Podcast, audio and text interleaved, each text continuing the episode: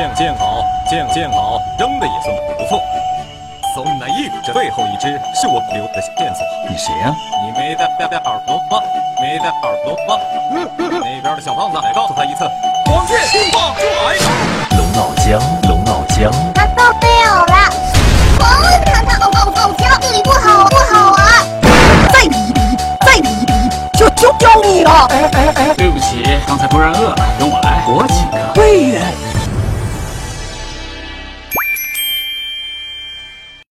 喂，这不是剧情的原本发展，下面就一起来听听吧。这是一个无厘头的半透啊。《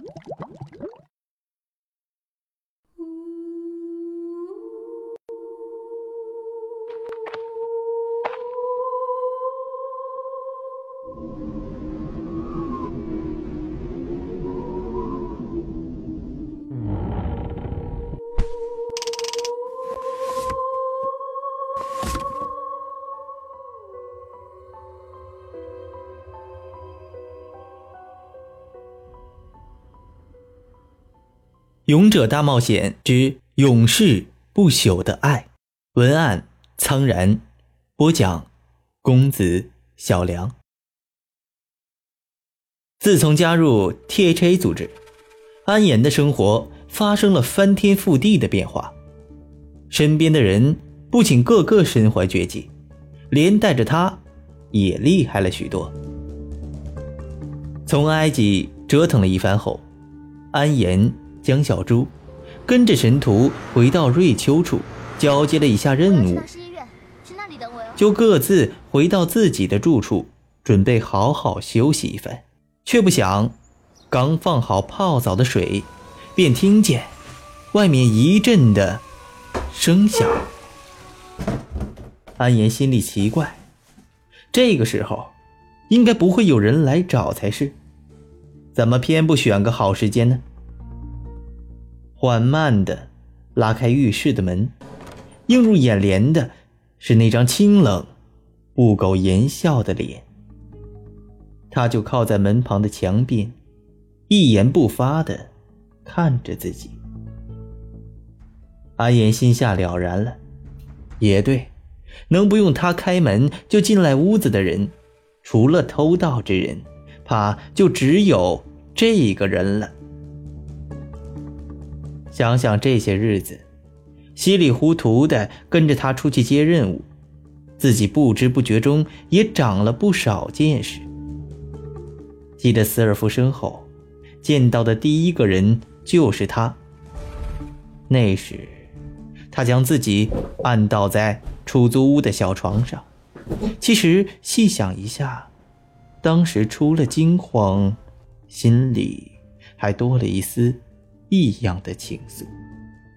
神徒，你怎么来了？瑞秋不是说了最近没什么任务，要我们各自回家好好休息吗？安岩目光澄澈的看着对面一动不动的男人，沉默了片刻，神徒抬起脚，缓步的走到房间内的沙发边，背对着安岩坐定，头也不回的道：“你先去洗澡。”出来再说。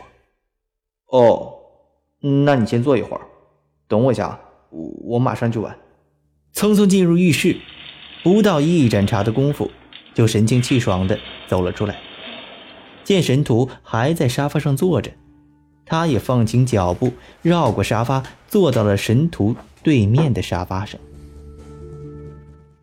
那个，你要不要喝杯水啊？安岩略带局促的问道，眼睛还时不时的左右飘动，就是不敢一直定在神徒的身上。神徒本是坐在沙发上小憩，但自安岩出浴室门，就立马的清醒过来了。不用，既然弄好了，我们走吧。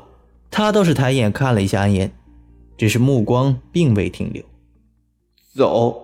去哪儿啊？瑞秋不是说最近都没任务吗？安言心中疑惑，不自觉的用左手推了推眼镜，去了就知道。神徒也不再跟他多言语，起身就要离开了。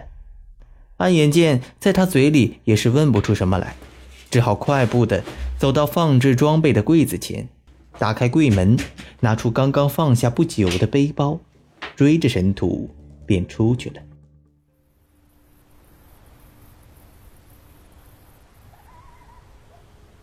西安骊山脚下，暮色渐渐来临，黑暗笼罩着上空，四周静谧，听不见半点响动。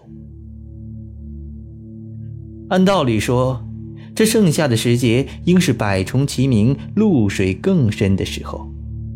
然而，安言随着神徒向前走着，一路上根本半只虫子都没见到。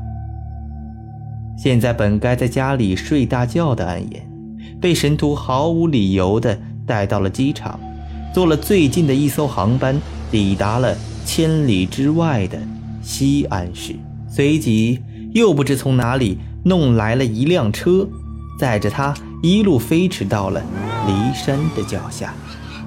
现在更是疑点重重，沿着山脚的轮廓走着，半炷香不到。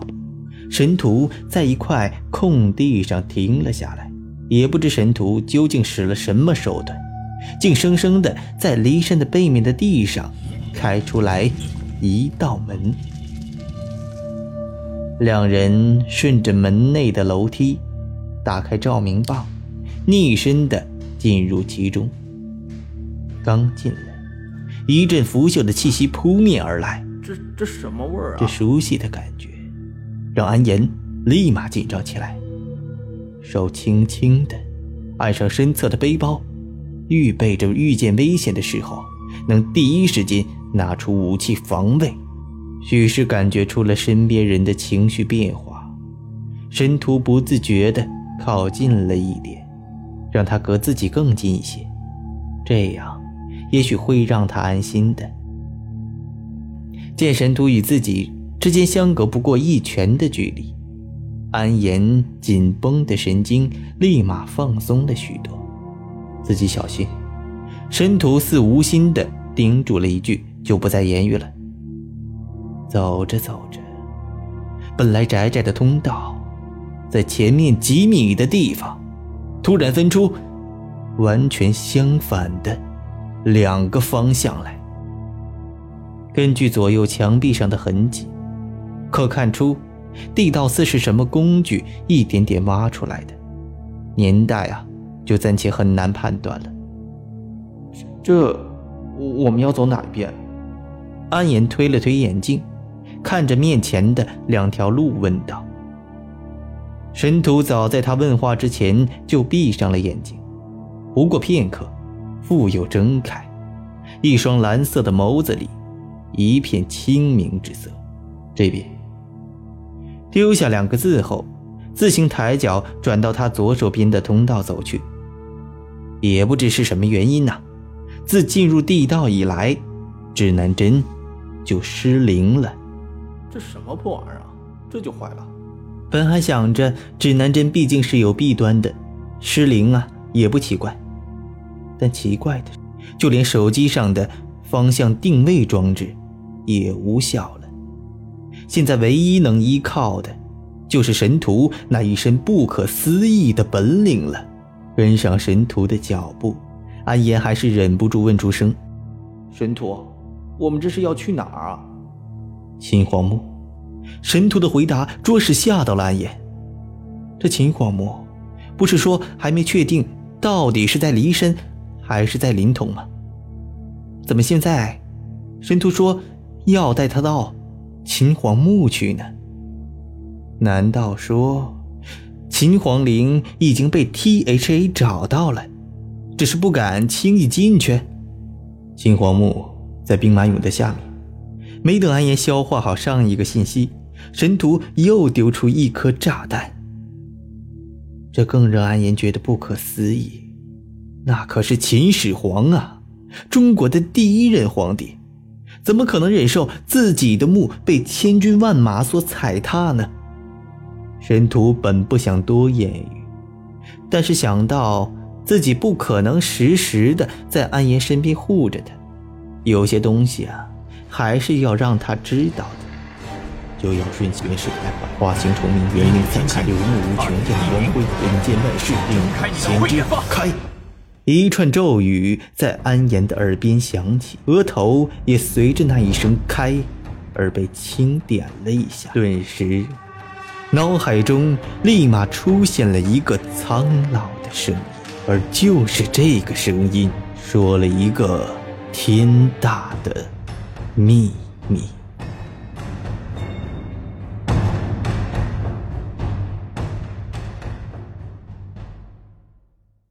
感谢大家收听与支持一万光年动漫电台，我是主播公子小梁。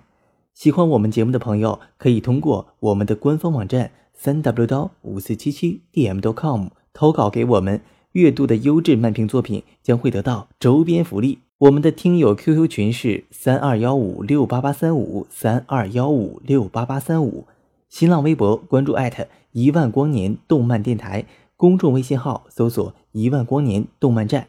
淘宝店搜索“世界动漫周边”，听得见的有声动画，用动漫重新定义生活。让我们下期再见了。